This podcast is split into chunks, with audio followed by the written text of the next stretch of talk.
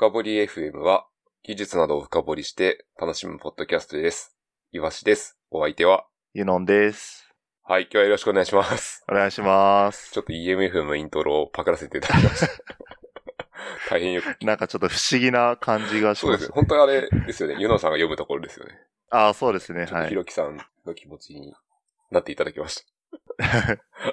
そうですね。ちょっとその、いなんか自分の名前言うタイミング 意外とわからないかもって、ちょっと新たな気づきを与えたいということで、あの、とはいえ、EMF 皆さん聞いてる人多いと思うんですけど、あの、わからない人方も結構いらっしゃると思うので、ぜひあの、簡単にユノンさんの自己紹介をお願いします。はい。あえー、っと、ユノンフィズという、えー、アカウント名でやっているユノンと申します。えー、よろしくお願いします。えー、っと、僕はですね、あの、株式会社暁というところで、ゲーム開発をしていえいるところの会社に勤めていまして、で、えっと、今はあの、チーフオブスタッフゲームスというタイトルで、えっと、今、あの、経営チームの中に入って、会社の経営を、まあ、担っている一員としてやっています。今、EMFM という話が出ましたけれども、EMFM というポッドキャストを、えー、ひろき大地さんですね。あの、えー、エンジニアリング組織論への正体を書いた、えー、ひろき大地さんと一緒に、えー、やっておりまして、今だいたい、えっ、ー、と、1ヶ月から2ヶ月に1回ぐらいのペースで、えっ、ー、と、オンラインで、あの、収録をしているんですけれども、えっ、ー、と、主に話す話題としては、まあ、エンジニアリングマネージャーに、えー、関する話題を、話をしてまして、まあ、エンジニアリングマネージャーがより、あの、まあ、広く認知されるようにとか、あの、楽しい仕事なんだよっていうことを、あの、知ら、知っていただくために、まあ、あの、始めた、ポッドキャストで、まあ、最近はですね、あまあ、このコロナの情勢化もあるので、まあ、あの、割とコロナの話多めで、えー、まあ、そこから、まあ、どうやって、あの、社会が良くなっていくんだろうね、みたいな話を主にしているような、ポッドキャストとなります。よろしくお願いします。ありがとうございます。よろしくお願いします。えっと、ユナさんは暁社にまだ、あの、まだというかずっと勤務されてるんですよね、今も。そうですね、はい。ちょっとあの、やっぱりみんな聞きたいと思うんですけど、チーフオブスタッフって何者ですか？そうですね。あの、チーフオブスタッフって、あの、まあ、日本ではあんまり見ない役割なんだなと思うんですけど、あの、日本語訳すると、幕僚長とか言ったりとか、軍事関係だと幕僚長とか言ったりするんですけど、あの、まあ、CEO をあの、補佐する役割の、あの、トップを表す役割でして、今やっているのは、えっ、と、チーフオブスタッフで、その後に僕の場合、ゲームスっていう、カンマゲームスっていうのをつくんですけど、えっ、と、ゲーム事業を、えっ、と、に仕切っている人を CEO と見立てて、その人を、まあ、サポートする、最大限サポートする役割として、えー、チーフオブスタッフというタイトルをつけ、ゲームスってタイトルをつけて、えっ、と、今やっていて、まあ、主にやっていることとしては、あの、ゲーム事業部の、あの、組織づくりとか、えっ、ー、と、人材周りの、あの、発展を、えー、担っていて、えー、まあ、あの、まあ、ゲームを作るって、あの、いろんな職能が混ざっている、エンジニアだけじゃなくて、えっ、ー、と、企画職とか、あの、デザイナー職とか、マーケティングとか、QA とか、まあ、いろんな職能が集まって、あの、一個のゲーム、作品を作っていってるので、まあ、そこを、まあ、束ねる役割として僕が担っているというのが、あの、今やってることですね。うん、なるほど、ありがとうございます。やっぱりこう、組織づくりとか、実はその辺が聞きたくて今回ユノさんに来てもらって、喋りまくってもらおうかなと思ってるんですけど、あと、もう一つはですね、あの、やっぱ知らない人がいるので、一応エンジニアリングマネージャー向けの EMFM すごい好きなんですけど、きっとですね、今初めてエンジニアリングマネージャーっていうことを聞いていた人もきっといると思うので、一応、ご参考までにエンジニアリングマネージャーとはっていうのも聞いてもいいですか？何者ですか？あエンジニアリングマネージャーとは何かっていう質問が一番なんか難しい質問だなっていうのは思ってて、あの、その結構会社によってなんかそのエンジニアリングマネージャーの立ち位置が違っていて、本当に名前の通り、あのエンジニアのマネージャーをする。人事的なマネジメントをするっていう場合もあるし、あの技術のあのマネジメントをする場合もあるし、まあ、プロジェクトマネジメントもする場合もあるし、プロダクトマネジメントもする場合もあるし、みたいな形で、本当に各社によって違うところがあって、で、暁においては、あの、プロジェクトマネジメントとエンジニアのマネジメントと、あとちょっと技術のマネジメントを、あの、やる、それを、まあ、うまい感じに組み合わせて、あの、いい感じのチームを作るっていうのが、えっ、と、まあ、エンジニアリングマネージャーの役割ですね。うん、なるほど。僕は懐かしいんですけど、プロダクトマネージャーとかで言うと三角形を出る記憶があってですね。あの、小ノートに貼っとこうと思うんですけど、はいはいあれになんか近い感じがしますね。ああ、そうですね。あの、すごい、なんか、あの、すごいいろいろ調べてくださってありがとうございます。なんですけど、あの、昔ですね、あの、エンジニアリングマネージャーってそもそも何する人なんだろうっていうのを、なんか5社ぐらい集まって、で、3、4回ぐらい集まって、あの、何をする人なのかっていうのを定義していく中で、プロダクトマネジメントトライアングルっていうのものがそもそも元ネタがあるんですけど、まあ、あの、そこに、あの、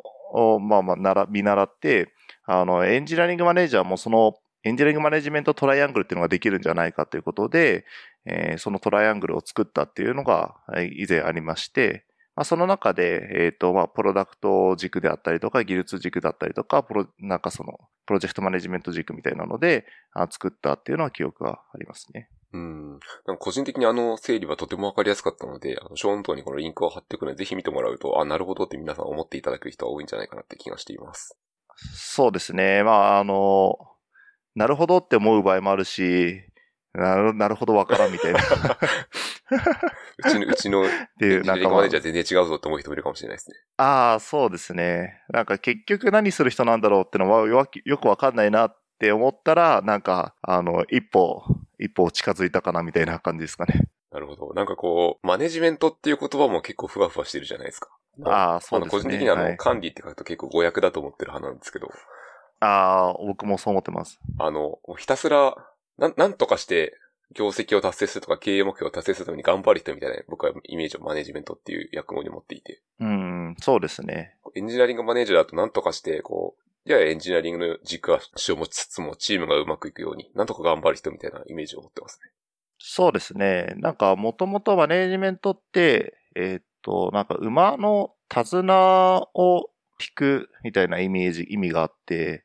で、馬ってまあもちろん生き物なんで、その、思ったようにはいかないんですよね。でそれでも、なんか、行きたい方向はこっちだよっていうのをうまく、なんだ、手綱を引いてやっていくってところから語源があって、なので、なんかまあ、その、いい感じにするとか、うまい感じにするみたいなのが、一番、あの、合っていて、で、コントロールするっていうのは、なんか、ちょっと違うんですよね。管理をするっていうのは。うんうんうん。じゃあ、マネジメントのその大きな枠の中で、その、まあ、一応手綱を引いて落ちないように頑張れてコントロールするっていう部分も多分ちょっと1ミリとかあるかもしれないので、ほんとその全体像の一部ぐらいって感じですね。管理っていう言葉がちょっと入るのは。そうですね。なんかその、まあ、管、なんかその管理をするっていうのも、やり方の、マネジメントの一つなのかもしれないんですけれど、まあ、それがその第一ではなくて、いろいろあるやり方のうちの一つとして、あの、コントロールをするっていうのもやらなければいけない場面もあるのかなと思いますね。なるほど、ありがとうございます。えっとですね、これイントロでだいぶ話してしまったので、ちょっとまた徐々に本題に入っていきたい。戻すとですね、えっと、今回はですね、その、ユノンさんがやってきた組織作りとかって、本当に何やってるんですか？ってことをいろいろ聞いてみたいと思っていてですね、もうどんどん聞いていくんですけど、本題です、ここから。えっとですね、今、そのチーフオブスタッフゲームズとか、あともともとあの VPO 営業されてましたよね。はい、そうですね。こう、ユノンさんがやってきた、こう、組織作り、組織開発とかいろんな言葉があると思うんですけど、その辺って、具体的にどういうことをされてきたんですか？僕の今までやってきたことって、あなたは組織開発をする人ですとか、人材開発をする人ですみたいな風に、あの、言われてやってきたわけじゃなくて、もともとは本当にいいプロダクトを作るっていうことを主眼に置いたときに、じゃあ、なんかいいチームってなんだろうとか、なんかいいプロダクトってなんだろうとか、あの、会社全体でプロダクトを作れる組織ってなんだろうとかっていうことをいろいろこう考えてきた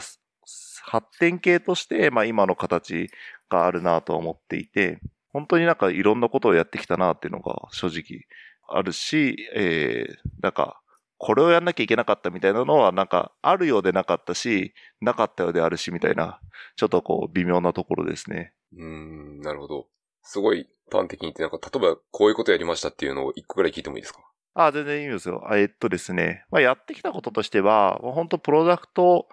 開発の、ゲーム開発の中で、えっと、まあ、一番最初にやった記憶としてあるのは、えっと、まあ、スクラムチーム、えっと、まあ、なんだろうな。結構ま、チームがいろいろごちゃごちゃごちゃごちゃっとなってるところに、ちょっとあの、うちの CO に呼ばれて、ちょっとあの、そこのマネジメントをしてくれないかっていう、プロジェクトマネジメントをしてくれないかっていうところから、マネジメントを本格的にやることが始まったんですけど、まあ、そこで、そうですね、あの、なんか、あの、ごちゃごちゃごちゃっとしたチームに一回入って、でそこで噂に聞いていたんですけど、実際入ってみたら、やっぱり結構本当にごちゃっとしていて、あの、まあ、なんか朝会とかが、なんか30人ぐらいでこう、輪になってやってるんですけど、なんか、あの、全然面白くない、ない感じで、元気もないし、なんかとりあえず昨日のやったことと今日やったことを報告する場みたいな。それだけでなんか2、30分使うみたいなのをやってたりとか。ってところから、おお、このチームなかなか大変だなみたいなところから。マネジメントが全然その、されていなかったチームだったので、マネジメントをするってなんだろうとか、まあ自分たちでなんかどうやったらいいチームになるんだろうみたいなことを話し合う場を設けたりとかして、まあちょっとずつちょっとずつ、その、いいチームを作りつつ、あの、プロダクトを成長させていったっていうところが、あの、一番最初にやったことでしたね。なるほど。じゃあそれは、もうチームといっても30名いるってことは結構大規模な感じですね。そうですね。結構チームは、あの、大規模でしたね。なので、なんだろうな。例えばスクラムをやるって言った場合は、8人とか9人が限度だよっていう話をよくされると思うんですけど、まああの、そこにいきなり収まらない人たちを見なければいけなかったところもあって、大変でしたね。その時って問題を見つけるためにユノさんはこうどどうするんですか？ひたすら外から見てるんですか？えー、っとですね、まず、えー、っと、観察をするっていうのは確かにあって、なんかみんながどういう行動を自然とやってるのかっていうのを、なんかぽーっと見ているというか、そのチャットを眺めたりとか、なんかそのそれぞれのコミュニケーションのやり方とかを見るっていうのもやるのと、あとは、えっ、ー、と、最初にやったのは全員とワンオワンをしましたね。うん、あ、じゃあ30人近いメンバーとワンオンをひたすらする。あ、そうですね。全員とワンワンをして、えっ、ー、と、まあ、何、誰が何を考えてるのかとか、どういう課題意識を持ってるのかとかっていうのを聞き出して、でそこから、あの、まあ、みんなの納得感のある課題解決のやり方っていうのを、あの模索していったっていうところがありますね。素朴な疑問なんですけど、初めてワンワンするときに、大体皆さんこうやってほとんどの人初めましてから始まるじゃないですか。そうですね。その時ってどうやって、こう、本当のことを喋ってもらうように誘導するんですか？信頼関係を築くというか。ああ、そうですね。まあ、まず、まあ、経歴っていうか、なんか自分が今までどういうことをやってきたのかっていうことを話すのと、あと、えー、っと、なんかどういうスタンスで今、あの、聞こうとしてるかっていうこと。あなたを、あの、罰するためとか、ああなたになんか何かを正してもらおうと思ってやってるわけじゃなくて、あの、今の現状の課題を、あの、僕は認識をして、チーム全体で解決していくっていう方向性を模索するために聞いているので、何でも言ってくださいとか、あの、あとは、その、この、ここで話したことがあ、あなたの評価に関係することはないですとか、あとは、あと、ああともうすごく大事なのは、もちろんあなたのことを聞きたいので、あなたが今までどういうことをやってきたのか教えてくださいとか。あの、そのチームでやってることももちろん聞くんですけど、チームでやっている前にどういうことをやっていたのか。まあ、そ、なんでそれを聞くかっていうと、まあ、その人がどういうスキルを持ってるかっていうのを僕が把握することで、まあ、もしかしたら、そうですね。まあ、その、昔やってきた経験、スキルが生きるかもしれないっていうのが、これから出てくるかもしれないので、まあ、そういったことを聞いて、今後の参考にするみたいなこともやったりしますね。ああ、なるほど。今お話を聞いてると結構あれですね。最初に場の状況設定をしてあげるのはすごい大事そうに聞こえますね。この場はこういう場なんですよっていう。そうですね。なんだろうな。結構やっぱりなんか、あの、全然知らない人からちょっとヒアリングさせてくださいって絶対右側るじゃないですか。あ、僕反発します。絶対そうですよね。絶対そうですよね。あの、組織開発のなんかすごく根本的なところだと思うんですけど、あの、学習する組織って本の中に、あの、人は変化に抵抗するのではなく、変化させられることに抵抗するのだっていう一文があるんですけれども、なんかそこなんだろうなと思ってて、なんかそのヒアリングさせてくださいって言うと、なんか、あの変化させられるって思っちゃうんじゃないかなと思うんですよね。だから、なんかその変化をさせるために、あの、あなたを変化させるために来たわけじゃないんですよってことを伝えますね。確かにそのおっしゃる通りで、なんか僕トップダウンで何々してくださいって言われると、こうなんでって思って、一回こう戦おうとしちゃうっていう、なんか僕もなんか習性があってですね。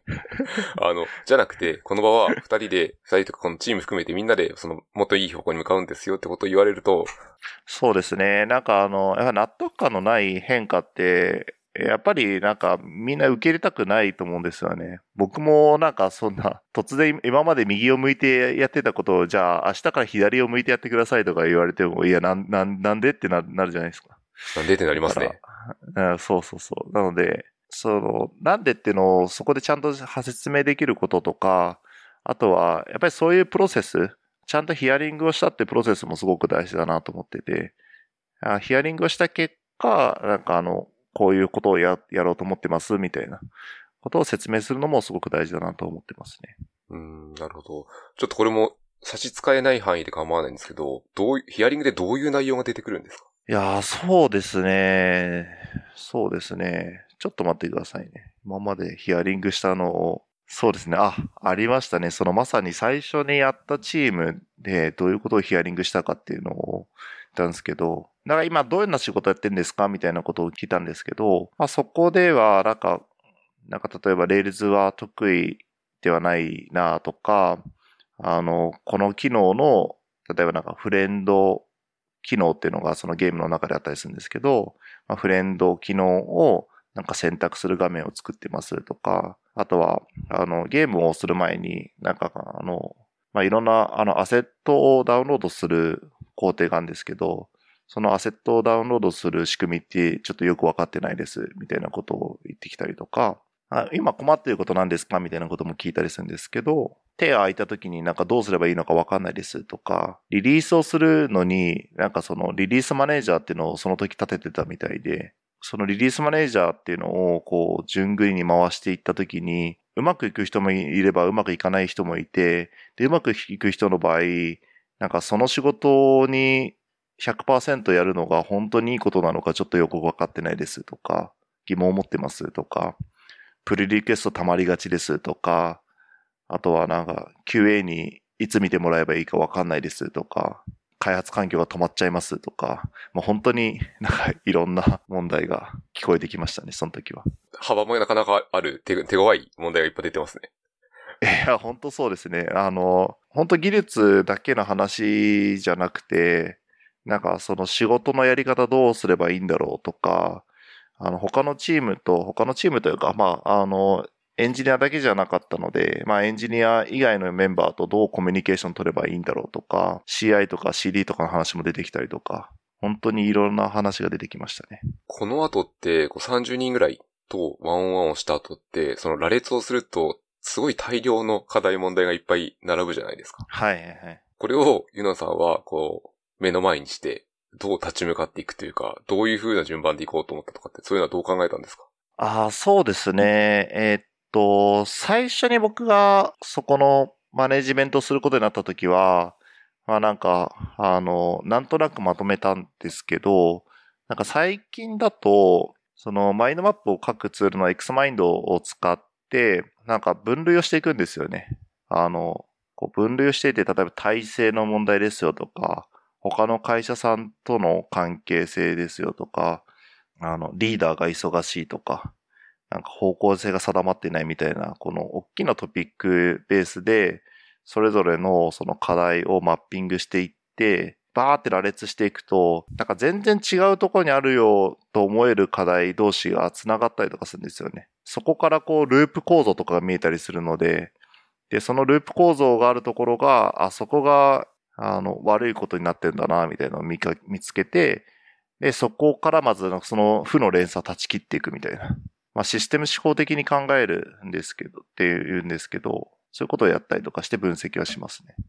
ああ、じゃあこう完全にこうすごい細かいロジックツリーを書いて、この原因がここですっていうものではなくて、それぞれは関連がもあるはずなので、それをちゃんと図示するというか、可視化してみて、それで考えるってことですかね。そうですね。関連があるところはまず間違いなく、その、変なことになっているというか、その、複雑、問題は複雑になっているので、そこを解き明かすとか、あとは、あの、もちろんこう深掘って深掘って、なんかなぜだろう、なぜなぜをこう繰り返していって、そこがなんか、あの根本の問題を見つけたら、そこの問題が解決するとか。まあ、あの、いろんなやり方がありますけど、まあ本当にその、このチームにとって一番課題となってるのはこれだみたいなのを、なんかトップ5ぐらい並べて、そこからあの解決していくみたいなのを最近はやってますね。これ今のお話いただいたとこで、きっとリスナーの方がもっとイメージ湧くように、これも差し支えない範囲で教えてほしいんですけど、関係ないだろうと思っているところが繋がるってさっきおっしゃっていて、例えばこれどういうものが繋がったりするんですか？これは、えー、っと、プロダクトチームの、えー、っと、課題を羅列した時ではなくて、えー、っと、とある職のチームの、えっ、と、課題を、まあ、ヒアリングしてたりとか、まあ、ディスカッションしてるときに出てきたものなんですけど、まあ、あの、一見関係ないって言われると、なんかちょっと、まあ、あの、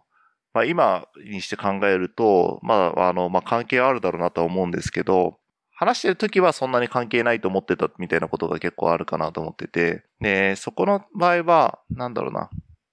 なんかどういう人を採用したいですってみたいな話をしたときに、なんか評論的に、あの、意見を言ってくる人って、ちょっと、あの、あんま採用したくないんです、みたいな話をしてて、まあ、評論的に入るのは NG ですね、みたいなところから、まあ、その、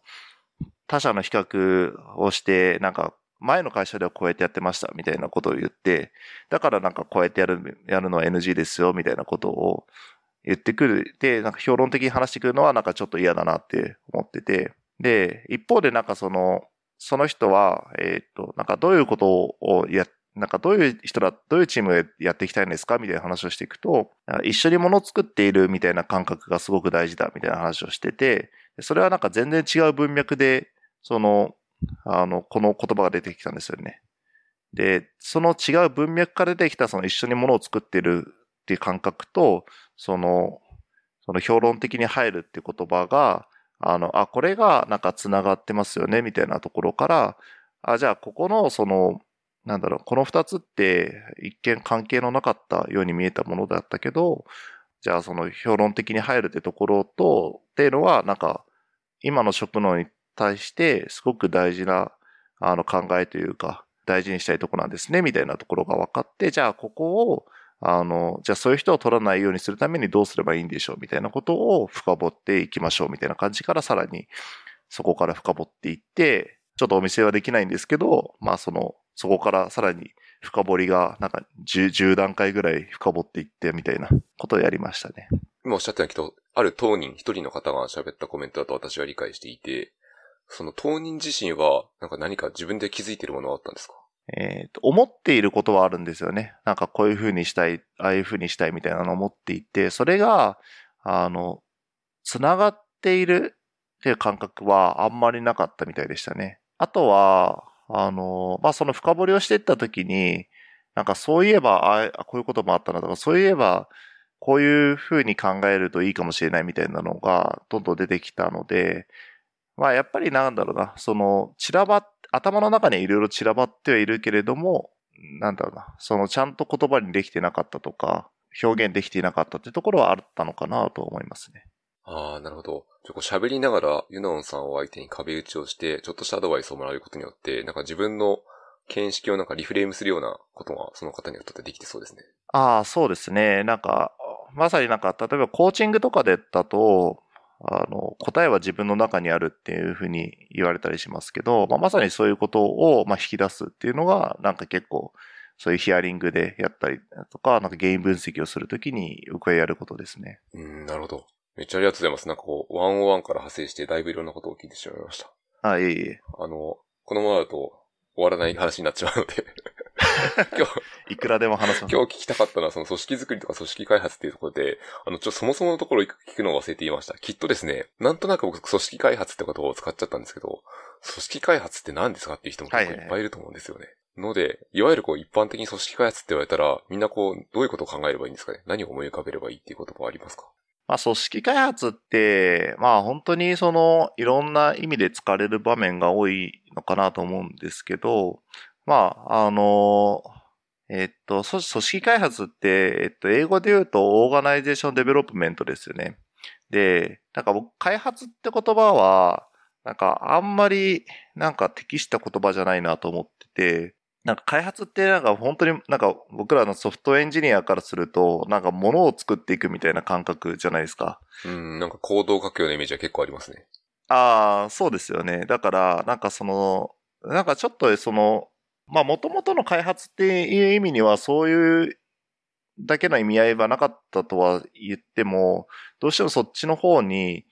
あの、行ってしまうな、みたいなのを思っていて、で、 development って別の意味だと発展って意味もあるんですよね。だから、その組織発展っていう言葉の方が、なんかむしろ、なんかしっくりくるなってのは僕は思ってて、だから組織が発展していくことを、まあ、あの、サポートするというか、そういうことをやる役割なんだろうなと思ってて、で、じゃあその組織発展ってじゃあ何をするのかっていうと、本当になんかその組織が、あの、抱えてる課題とか、これからやっていきたい戦略とかを踏まえた上で、なんかどういう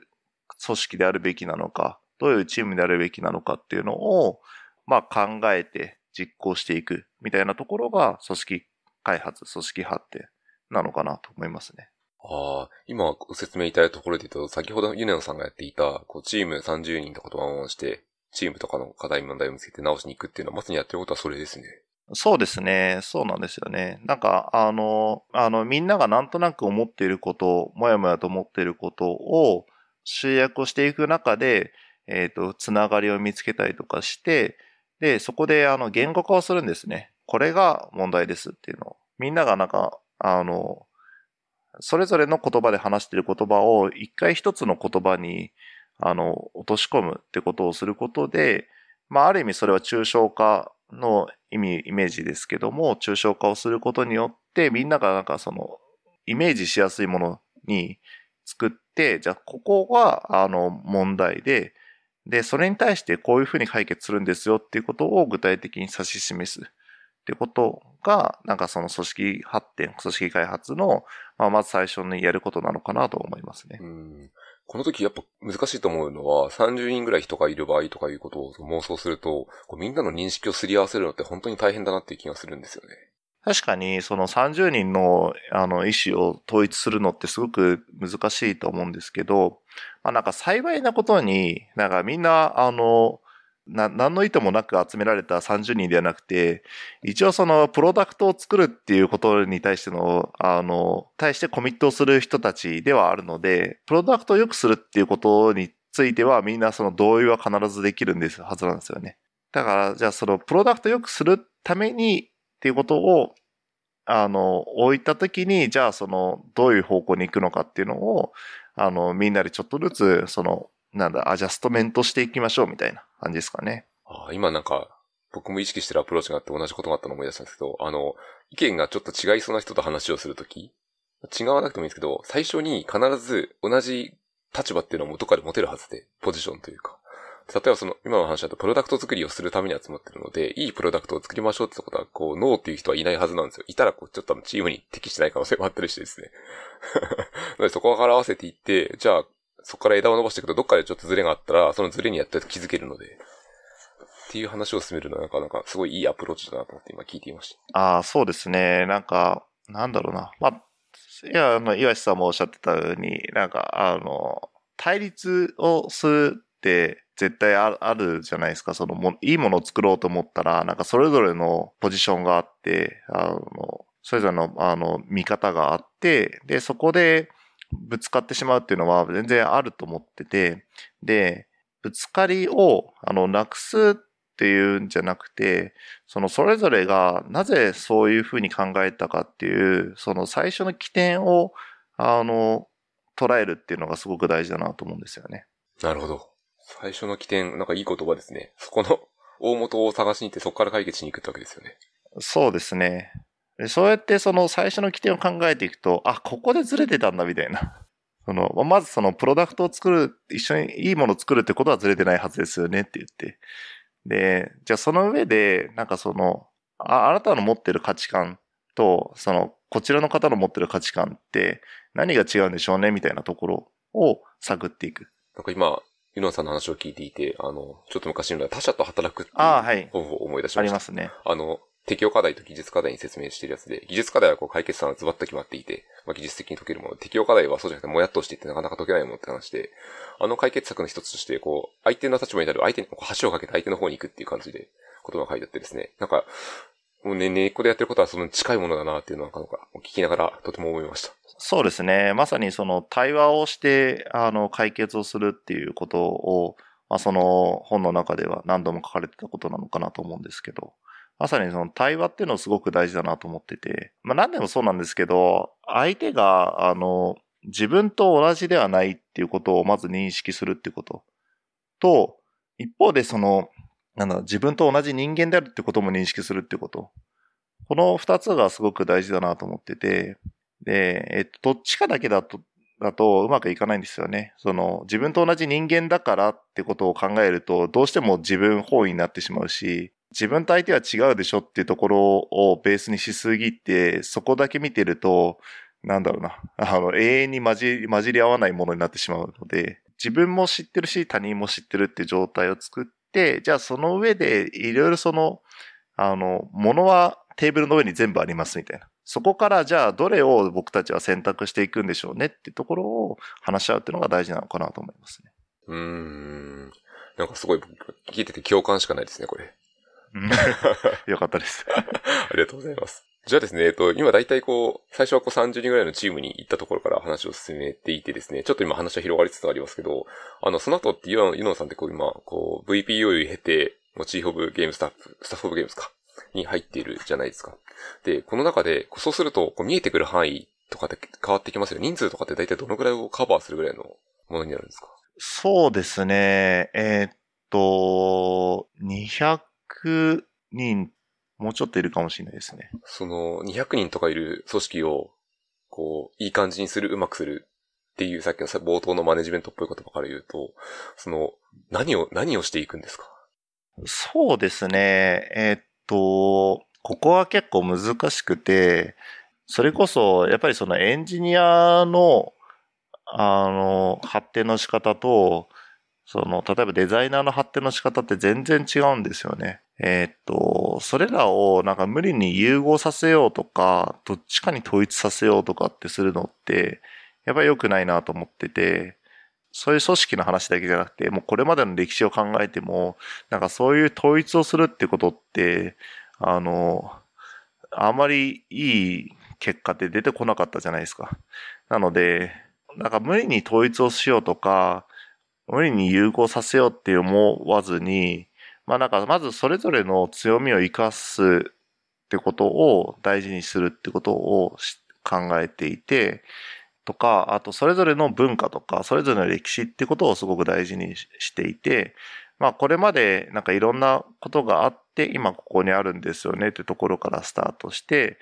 さらに良くするためにどうすればいいんだろうってことを、まあもう一回その、一回ゼロに立ち返って考えてみましょうと。それは別に、あの、まあ僕はもともとその VPOE もやっていた。まあ実は今もやってるんですけど、あの、あの、やってたからといって別にエンジニアが全て正しいっては思っていなくて、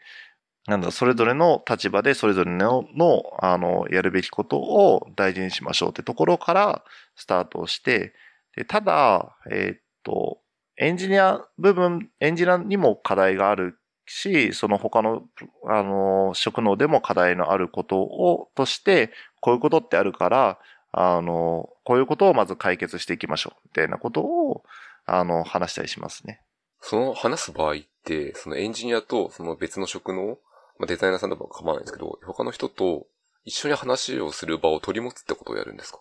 今は、えーっと、その職能のリーダーが、えーっと、いるので、それぞれの職能にいるので、その職能のリーダーとまずは話をしますね。職能のリーダーはそれはみんな集まる感じですか？あ、そうですね。それは、あの、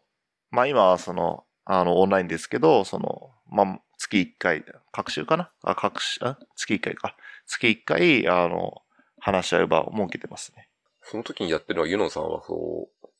その場のファシリテーション的なことをされるって意味ですか？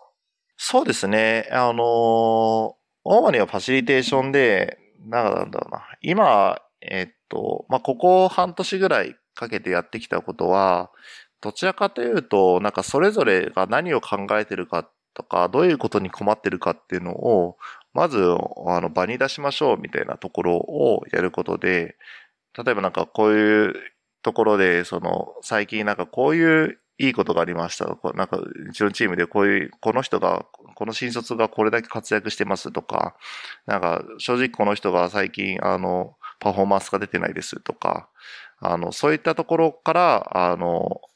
共有をお互いして、あ、それってじゃあ、あの、例えばデザイナーのチームでこういう問題が起きましたっていうのがあった時に、あ、それって企画職だと、なんか過去にこうやって解決しましたよとかっていうのを、まあ、情報交換するとか。そういうことをまずなんかファシリテーションしましたね。ああ、なるほど。これ今お聞きしてるとやられてることって結構振り返りに近いのかなっていう気がしますね。うん。そうですね。なんかあの、確かにあの、振り返りは僕の中でとてもあの、大事にしたいことというか、あの、なんか自然とやってることの一つなのかなと思っていて、未来を良くするために、まずその自分の置かれてる地点を認知をするってこと、まあ、メタ認知をするってことがすごく大事だなと思ったときに、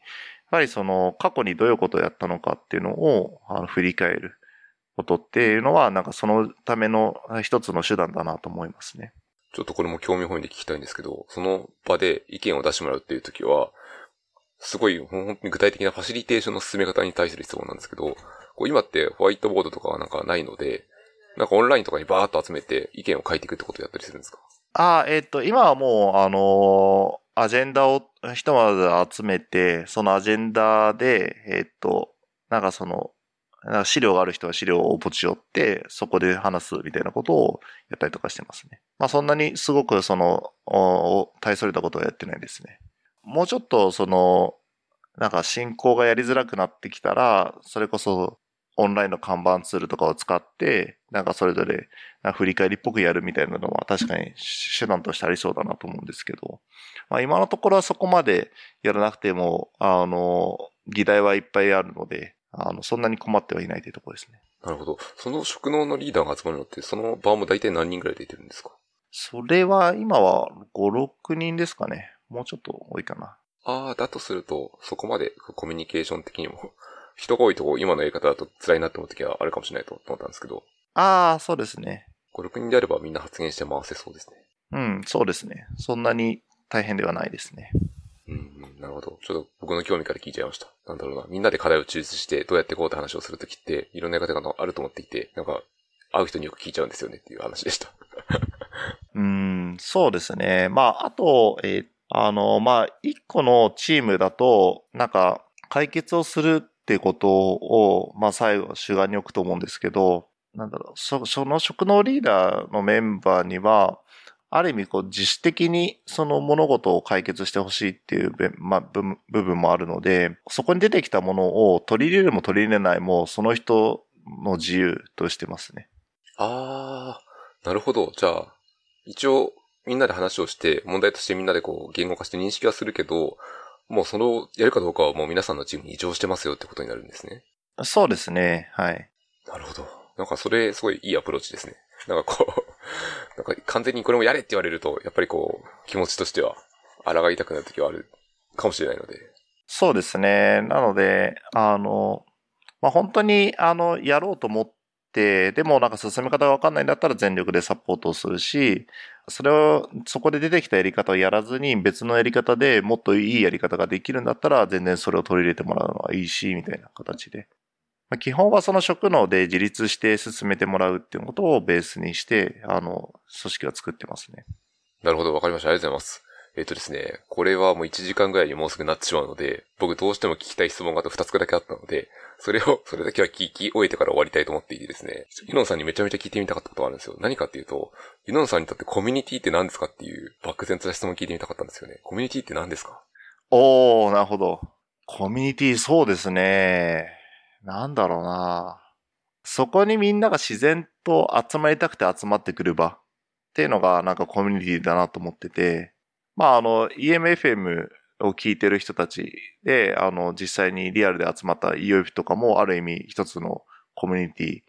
だなと思うんですけど、なんか別に誰かに強制されていっていった人ってほとんどいないと思ってて、それよりも、なんだろうなんか、ここに参加したいとか、ここのこの人たちの話を聞いてみたいとか、あの、この人と議論をしたいとか、なんか、こういうところに困ってて、誰か僕の課題を解決してくれるんじゃないかとか、いい意見をもらえるんじゃないかみたいなところから、なんか自発的にそこに参加したいっていうところから思いから来る場がコミュニティなのかなと思いますね。こう、ユノさんはコミュニティに属されていて、こう、今例えば EOF っていうのはまさにこう典型的なコミュニティの一つだなと僕は思ったんですけど、ユノさん自身はこういうものから何を得るんですか？あの、一番得るのは活力ですけどあ、なるほど。エネルギー的な意味でってことですね。いや、エネルギーは僕はすごいもらえるなと思ってて、やっぱりなんかその普段所属しているところって、ある意味その、まあ、定型化しているものもあったりとか、あの、空気感が似たようなところがああるなと思ってて、で、そこからもちろんその、エネルギーが高まることも全然あるんですけど、やっ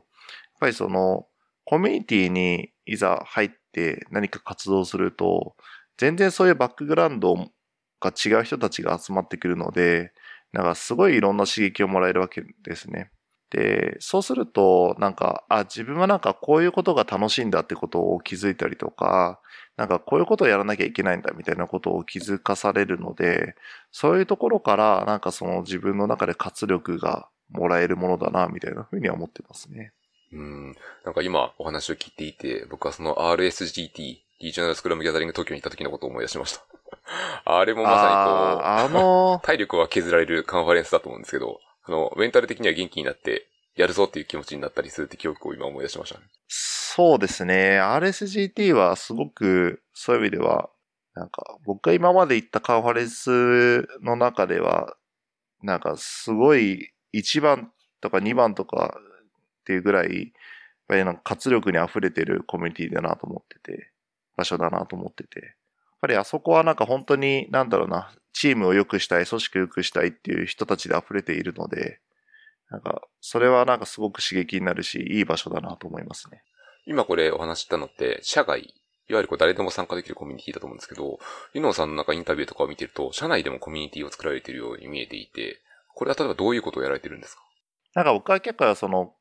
えっ、ー、と、組織開発とか人材開発とか、プロジェクトマネジメントみたいなところに興味が強い人なので、まあそういったところのコミュニティを何個か作っていて、えー、まあでもなんか大体まあ同じような人が集まるので、あの、まあこれは一つの話をするんですけど、なんか、えっ、ー、と、4っていう、えっ、ー、と、コミュニティを、社内コミュニティを作っていて、ここでは、まあ、その会社の中で、えっ、と、エンジニアリングマネージャーとかプロジェクトマネジメントをやってる人たちが、えっ、と、集まるコミュニティなんですね。まあ、そこで主に話しているのは、本当にもうその、今うちのチームでこういうことをやってるんですけど、なんかこういうことに困ってますとか、こういうことをやったったみたいなことをあの話してもらったりとか、なんかそんな感じのことをもうなんかひたすら1時間喋り続けるみたいなことをやってますね。ああ、それはなんか定期的に各週1回とかそんな感じで集まって喋るって感じですか？そうですね。各週で1回集まって、あの、話してますね。なんかこれ、すごいいいなと思ったら僕の個人経験も最近あの、マネジメント、マネージャー、ピープルマネージャーが集まるコミュニティみたいなのをちょっと作り始めていて、社内で。おお。で、あの、特に4月からマネージャーになっちゃった人とかって結構大変で。あの、今は前例がない形でいきなりリモートに突入してマネージャーになってるので。確かに。あどうや、どうやって人と話し始めればいいんですかみたいな課題感はやっぱみんなもやもやしたものを持っていて。で、そうやってこう、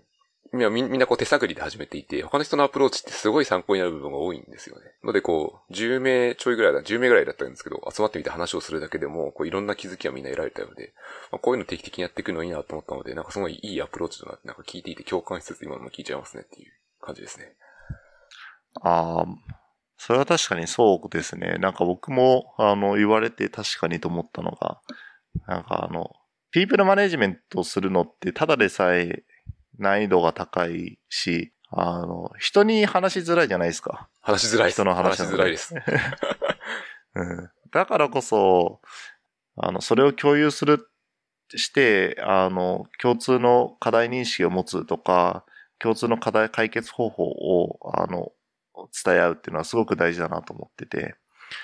そうですね。で、しかもさらに、このコロナ禍で、あの、オンラインで難易度も上がっててみたいな。えー、それをなんか共有し合うのはすごくいいアプローチだなと思いましたね。うん一応あの場の設定も気をつけていて、あの、この場で喋ったことはみんな多言にしちゃダメよみたいな。はいはいはい。そういう紳士協定というか、ルールのはい、集まった話を心の NDA を。そうです、そうです。これね、大事ですよね。大事ですね大事で。す。で、結構その、ピープルマネジメント系のやつって赤裸々で、喋っちゃうとまずい問題まあ、俗人が下手すると出ちゃう時もあるので、結構気を使って話をしていましたね。そうですね。それは確かにそうなんですよね。なんか、ピープルマネジメントの話をしていて、話すことで僕結構いいなと思っているのが、その、マネージャー自身が、なんか、僕はこうした方がいいと思ってるんですよ、みたいなことを言ったときに、いや、でもそれそもそも間違ってないみたいなことも話したりして、なんかその、なんだろう、そのメメンバー側に問題があるっていうふうに、課題意識からマネージャーはその議題として挙げてるけど、実はそのマネージャー側の考え方にもちょっとその癖があったりとか、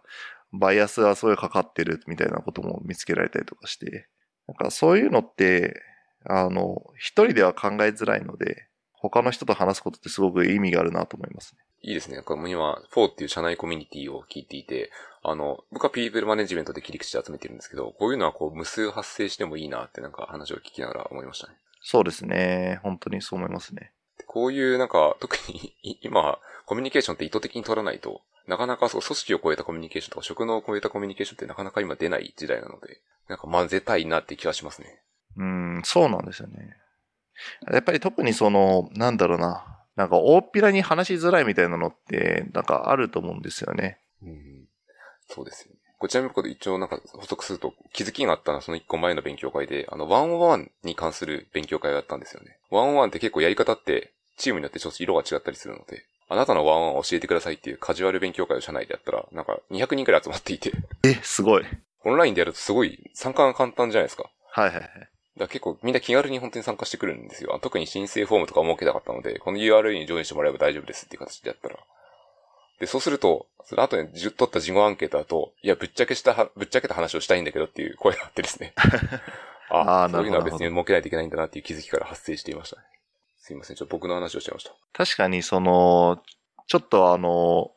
なんだろうな、あの話それますけど、オンラインだと、いくらでも人集められるってね、そうなんですよ。あの、勉強会、どちらかというとユノンさんも勉強会開催側にも立つじゃないですか、結構。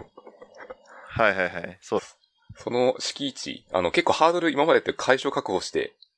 こう、どういう動線をしてとかっていろいろ考えることあったと思うんですけど、それがほとんどなくなるので、簡単になるんですよね。そうなんですよね。そうなんですよね。あの、うちの社内の話をすると、と、習字報告を、まあ、社内で、えーと、まあ、週1回、あ、あの、まあ、習字なのでやっているんですけど、あの、そこの場では、えーっと、各プロダクトで、どんなことを今やってるのかとか、あの、どういう失敗があったのかとか、どういう学びがあったのかみたいなのを共有する場なんですね。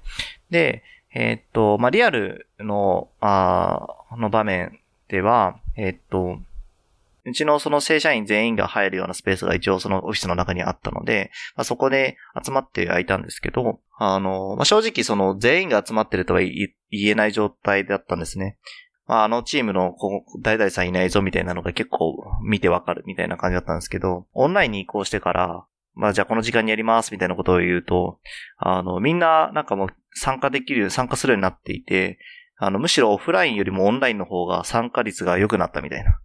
のが見て、なんか、このやっぱ参加のしやすさってすごく大事なんだな、みたいなのを、をが分かったんですよね。いや、本当オンラインのいいところですね。移動時間とかないので、そうですね。明らかになんか使える時間、脳みそだけを使ってる時間増えたなっていうのと同時に、あの、まあ、反対に油断すると全部打ち合わせで埋まってしまうっていう事象も発生してきて、そうなんですよね。ああとなんかいいなと思ったのが、結構うちだとワンワンかなりやる文化があるんですけど、あの、まあ、お互い、えっ、と、ワンワンをやってて、お互いその、その後もちょっと時間があって、で、もうちょっと、もう15分ぐらい、あの、延長して喋りたいぞっていう時って、まあ、今も前もあったんですけど、結構そのワンワンを、あの、やる文化がある分、その、予約した時間以上、時間が使えなかったっても、使えなかったって問題があって、ね、もう次の、次のワンワンの人たちが待ってるみたいな。なんか、そういうのが、あの、ずっとあったんですけど、オンラインに移行してから、それを気にしなくてよくなったので、なんかちゃんとこう、その時間を、あの、話せるようになったっていうのはすごくいいことだなと思いますね。うん、確かに。結構今までって、この部屋開けないのみたいな物理的な制約で仕事って決まってる時ありましたね。そうですね。そうですね。まあその分話しすぎ注意っていうところはもちろんあるんですけど。確かに時間を決めないと、これダラダラ喋ろうと思えばいくらでも喋れますそうそうなんですよね。わかりました。ありがとうございます。ではですね、えっと、こう収録的にこう1時間ぐらい僕メイドにしていて、多分これで1時間いってしまったと思うので、はい。だいたい僕の聞きたい内容は聞けたので、あの、収録自体はこの辺にしたいと思っていきます。で、もし最後にですね、あの、ユノンさんから告知とか宣伝とか何か聞いているリスナーの方に伝えたいことがあればお聞きしたいんですけど、何かありますかね？そうですね。えー、っと、最近ですね、あの、あの、赤月で、えー、っと、ゲーム事業部の、あの、サイトを作りまして、で、まあ、そこは、どういうゲームを作ってるかっていうことを、あの、宣伝する場で所ではなくて、なんか僕らがどういう思いでゲームを作ってるかっていうのを、あの、出す場なんですね。で、まあ結構その、いろいろこだわって作ったところもあるので、あの、ぜひそこを見ていただきたいな、みたいな風に思っているのと、まあそこでもしなんかその共感していただいた人がいたら、まあちょっとね、あの、応募ページがあるので、そちらにも 来ていただけるといいかなと思いますので。まあなんか、あの、まああの、なんだろう、転職とか別に考えてなくても、まあなんかその、暁で、で、どういう風にゲームを作ってるのかみたいな思いがいっぱいあの、込められたページなので、ぜひ見ていただけたらなと思います。そこから応募すると、カジュアル面談的なことが始まるってことですか？ああ、もちろんそのカジュアル面談したい場合は、そこから言っていただいても、あの、いいですし、まあ、あの、そもそもこの、聞いていただいている方は僕に普通に DM 送ってもらえると、あの、普通にできるので 言っていただけたらなと思います。じゃあ、あの、いつも、その、小ノートのページには、この、今お、お話しいただいたウェブページも載せておきますし、あの、ユノンさんのツイッターのリンクも書いてあるので、あ、そのまま DM してもらえば、はい。どんな風に働いてるのってことは簡単に教えてもらえるってことですね。そうですね、はい。ありがとうございます。なんか、赤月っていう会社はすごいこう、人に寄り添う会社だなって僕はイメージはめちゃめちゃあってですね、あの、ハートドリブンって本とかいろいろ読ませていただいたんですけど、ありがとうございます。なんかこう、すごい楽しそうだなっていうのは伝わりますね。そうですね。あの、かなり、あの、人には投資をしている会社ですし、あの、なんだろうな。やっぱあの、ゲームを作るって、あの、一人の、なんか、あの、意見とか、一人の力だけでなすものじゃないので、やっぱチームで作っていくものなので、結構そういう意味では、その、コミュニケーションすごく大事にしてるし、つながりっていうのを、あの、大事にしてる会社だなと思いますね。まあ、あと、まあ、一方で、その、ハートドリブンっていう本が出たので、結構そういうイメージが作ってるのかなと思うんですけど、あの、まあ、結構その、論理的思考能力とか、あなんだろうな。あの、必要とする場面の方がむしろ多いのかなと思うので、あの、なんだろうな。あの、結構キラキラしてるかって思って入ると、いや、実際そうではないみたいなのももしかしたらあるかもしれないですね。あ、じゃあその辺の生々しいところもきっと、カジュアル面とか聞けば教えてくれるまあ、あの、あの、全然話はできますし、あの、まあ、なんだろうな。あの、我々もその仕事はしているので、なんだろうな。なんだろう、そんなキラキラしたものだけじゃないぞ、みたいなふうに思いますね。そうですよね。ある程度こう定量化をして、そのベースを決めて、そこに対する KPI とかを決めて、ちゃんと改善していくみたいな、普通の、普通のいわゆるロジカルなアプローチも。そうですね、はい。全然やります、はい。ってことですね。はい。まあそのバランスだと思うので、要はバランスおじさんになっちゃいましたけど。最後はなんかオチがついちゃいました。はい。というところで、じゃあ最後にあの、私から宣伝すると、えっと、このポッドキャストは箸の深掘りっていうものでフィードバックを募集しておりますので、今日のエピソードを聞いて何か感想とかフィードバックがあると、ツイッターに書いていただけると大変ありがたいです。よろしくお願いします。というところで、今日はイノンさんをお迎えして収録いたしました。イノンさんどうもありがとうございました。ありがとうございました。